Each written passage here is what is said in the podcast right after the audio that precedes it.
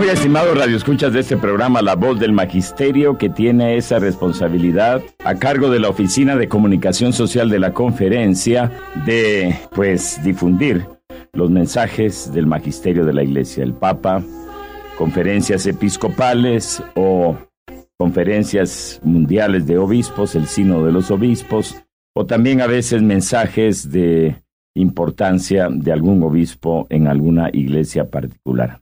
Reciban mi saludo muy cordial y mis deseos para que el inicio de esta semana los encuentre a ustedes animados y sin perder la esperanza, aún delante de lo que estamos ahora viviendo en nuestro país.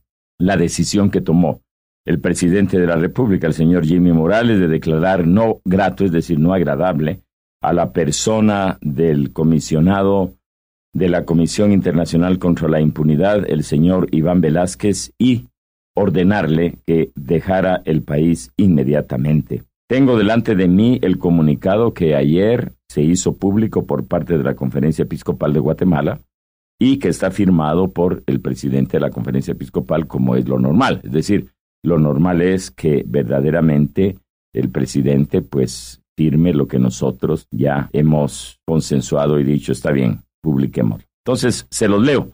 El comunicado de la Conferencia Episcopal está redactado de la siguiente manera.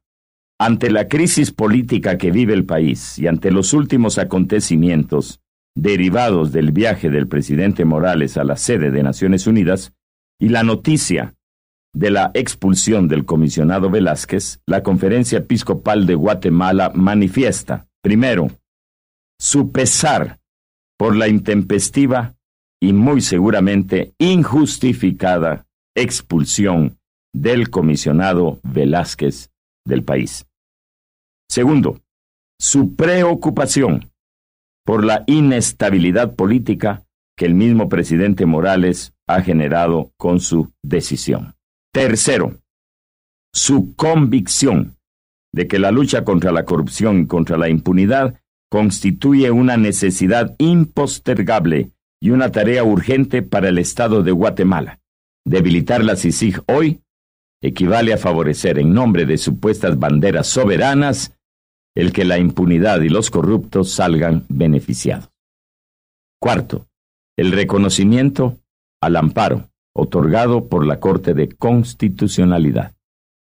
Cinco, pedimos, por tanto, y ahora vienen entonces las peticiones de la Conferencia Episcopal de Guatemala. A.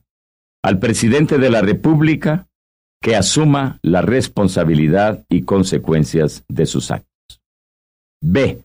A los diputados al Congreso de la República que no se dejen llevar por intereses partidistas y que tomen las decisiones que les competen atenidos a la búsqueda del bien nacional. C. Al pueblo de Guatemala que exprese cívica y pacíficamente su sentir ante los graves acontecimientos actuales.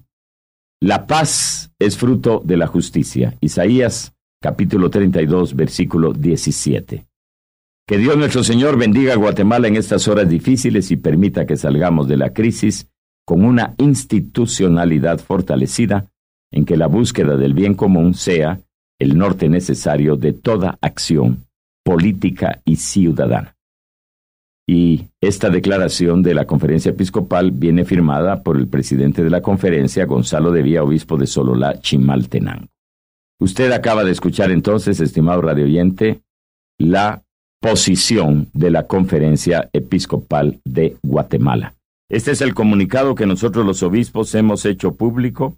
Desafortunadamente los medios de comunicación no sé si nos dan cobertura, pero al menos a través de las emisoras y de la cadena de emisoras católicas yo espero que le den una cobertura suficiente a esta declaración de la Conferencia Episcopal de Guatemala.